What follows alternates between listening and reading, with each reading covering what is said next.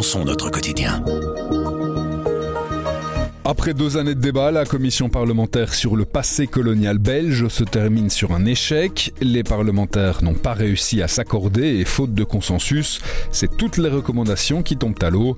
C'est notamment le débat sur les excuses qui a mis le feu aux poudres. Alors comment en est-on arrivé là? Quelles sont les positions de chacun et chacune?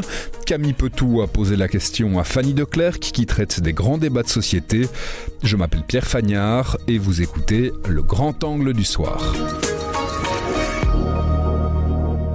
Bonjour Fanny. Bonjour Camille. Euh, lundi s'est tenue la dernière euh, séance de la commission sur le passé colonial en Belgique. Si on remonte un peu pour comprendre, euh, d'où est née l'idée de cette commission? On est en juillet 2020, donc avant qu'on ait le gouvernement Vivaldi. À cette époque-là, on s'en souvient, le mouvement Black Lives Matter fait irruption dans le débat public en Belgique, mais aussi dans la rue. On a eu des manifestations, notamment place Poulart. Les statuts sont également dégradés à Bruxelles et en Flandre. Et Patrick Dehalle, qui est à VLD et président de la Chambre des représentants, propose alors en fait que la Belgique fasse la paix avec son passé euh, colonial, estime que le Parlement c'est le lieu idéal pour euh, eh bien avoir un débat de société à ce sujet et c'est ainsi que s'ouvre euh, cette commission sur le passé colonial en Belgique. Là, on peut parler d'un échec pour cette dernière séance. Les partis politiques n'ont pas réussi à se mettre d'accord? Non, il n'y a pas eu d'accord au sein de la majorité de la Vivaldi.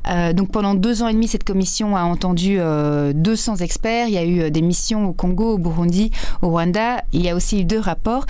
Et ce lundi, les libéraux euh, francophones et flamands ainsi que le CDNV ont décidé de quitter la séance, empêchant la tenue euh, d'un vote. Et donc aucune des 128 recommandations qui a été euh, approuvée. ces recommandations, en fait, elles touchaient à la fois à l'enseignement, l'histoire, la recherche, la lutte contre la discrimination, et puis cette question qui est brûlante et qui divise le monde politique, c'est celle des excuses et des réparations. Donc si je comprends bien, rien n'a concrètement été décidé. Pourquoi est-ce que cette question des excuses, elle divise autant que ça? Le rapport n'a pas été euh, adopté. En fait, pour le PS et les écologistes, le fait de prononcer des excuses, c'est le minimum minimorum, alors que euh, l'EMR, l'OpenVLD et le CDNV, ils considèrent en fait que prononcer des excuses, c'est le pas de trop. On se souvient que en juin 2020, le roi Philippe avait prononcé ses plus profonds regrets dans une lettre euh, pour les blessures de la colonisation. Pour les libéraux et les catholiques flamands, en fait, la commission aurait dû s'en tenir au mot de Philippe, parce qu'il y a évidemment euh, une certaine euh, inquiétude que le fait que reconnaître des méfaits de la colonisation implique une responsabilité juridique qui puisse donner lieu à des réparations. Par exemple, Maggie de Bloch, la chef de groupe OpenVLD, y voit clairement un aveu de culpabilité, je cite, et elle refuse que les générations futures aient à payer pour euh, des réparations. Il faut savoir que la recommandation de la commission précisait qu'en fait les excuses n'impliquaient aucune responsabilité juridique et ne pouvaient donner lieu à une réparation financière. Donc on voit qu'il y a une division vraiment idéologique sur la question des excuses et des regrets. Et par ailleurs, ce lundi, assez ironiquement, au hasard du calendrier, aux Pays-Bas, en fait, Mark Rutte a donné des excuses pour euh, le rôle euh, des Pays-Bas dans l'esclavagisme. Donc certains sont déçus de ce manque de consensus euh, à la suite de cette dernière séance. Est-ce que finalement les deux ans et demi de travaux euh, de la commission n'ont servi à rien? Euh, Non, j'espère pas. c'est aussi le souhait de Colette Brackman qui l'a écrit dans les pages du soir. Il y a quand même eu un travail de mémoire et de vérité qui progresse grâce à cette commission. je pense qu'on est vraiment dans un moment de prise de conscience. Alors les recommandations, elles peuvent toujours avoir une valeur informative, même si elles n'ont pas été votées. On a quand même le rapport des experts. ils sont là, ils sont présents, on peut aller les lire. Et puis il ne faut pas sous oublier qu'il n'y a pas que le Parlement. Les universités, par exemple, se sont engagées sur un chemin de décolonisation. Il y a évidemment euh, la famille royale. Euh, on a eu euh, récemment le retour de la dent de Lubumba. Il y a des modifications législatives par rapport à la restitution du patrimoine ou à l'espace public. Donc, je pense qu'on est dans un momentum. Et puis, malheureusement, donc même si le mandat de cette commission s'achève au 31 décembre, il n'est pas impossible que dans les prochains mois ou années, un nouveau mandat soit donné à une nouvelle commission pour se réapproprier cette question des excuses. Merci beaucoup, Fanny. Merci, Camille. La commission travaille depuis deux ans. On l'a dit, en octobre dernier, elle présentait ses conclusions. À l'époque, on avait interrogé Colette Brackman, grand reporter et spécialiste de l'Afrique centrale.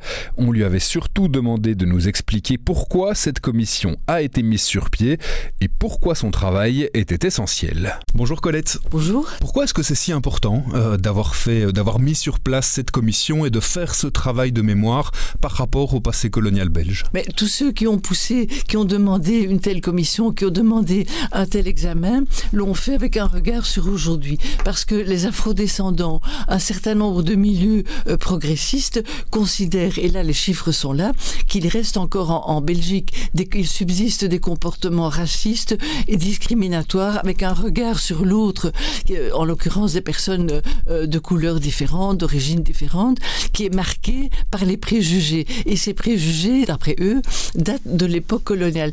Et donc, on doit détricoter toute cette construction mentale et philosophique de l'époque de la colonisation pour modifier le regard d'aujourd'hui et pour en terminer avec les discriminations sur base de la race, de la couleur de peau, etc., qui officiellement n'existent plus dans la Belgique d'aujourd'hui, mais d'après les études de la Fondation de Roi Baudouin, 50% des personnes issues de l'immigration ou d'origine africaine estiment avec beaucoup d'exemples le logement, le travail, etc., euh, qui sont encore victimes de ces discriminations. Donc ça, ce travail a une utilité pour aujourd'hui et pour demain. Et c'est un travail qui s'inscrit dans un mouvement général. On a vu le roi Philippe pour la première fois à Kinshasa il y a quelques mois. On a restitué certaines œuvres. Il y a de toute façon un courant qui va vers une, une vision en tout cas moins idéalisée de l'époque coloniale. Certainement. On, on, est, et je crois que la Belgique est, est un des pays euh, européens qui a été une puissance coloniale, qui est allé le plus loin dans ce réexamen. On n'a pas vu de tels propos être tenus en France, par exemple. Donc la Belgique, avec, courage, ça, mérite d'être salué, est allé plus loin dans l'examen. Certains vont dire dans l'autoflagellation, dans, euh, dans l'autocritique, et ça suscite des remous. Ça suscite des remous parce qu'il y a encore en Belgique euh, beaucoup de, de, de, gens qui ont euh, de la famille ou des, des souvenirs coloniaux et qui n'ont pas le sentiment euh, d'avoir mal fait, d'avoir mal agi. Et donc ce, cette culpabilité, ils la rejettent. Enfin, et donc ça, ça suscite des débats profonds et notamment parmi les jeunes, où les jeunes se demandent parce qu'ils ne savent pas. Les jeunes n'ont pas étudié l'histoire coloniale à l'école et beaucoup de jeunes, y compris des gens, des jeunes qui lisent le soir, s'adressent euh, aux journalistes, aux, à des gens et ils, voudront en savoir plus. Ils voudront en savoir plus. Mais qu'a fait mon grand-père? Où étaient mes grands-parents? Qu'a fait mon père?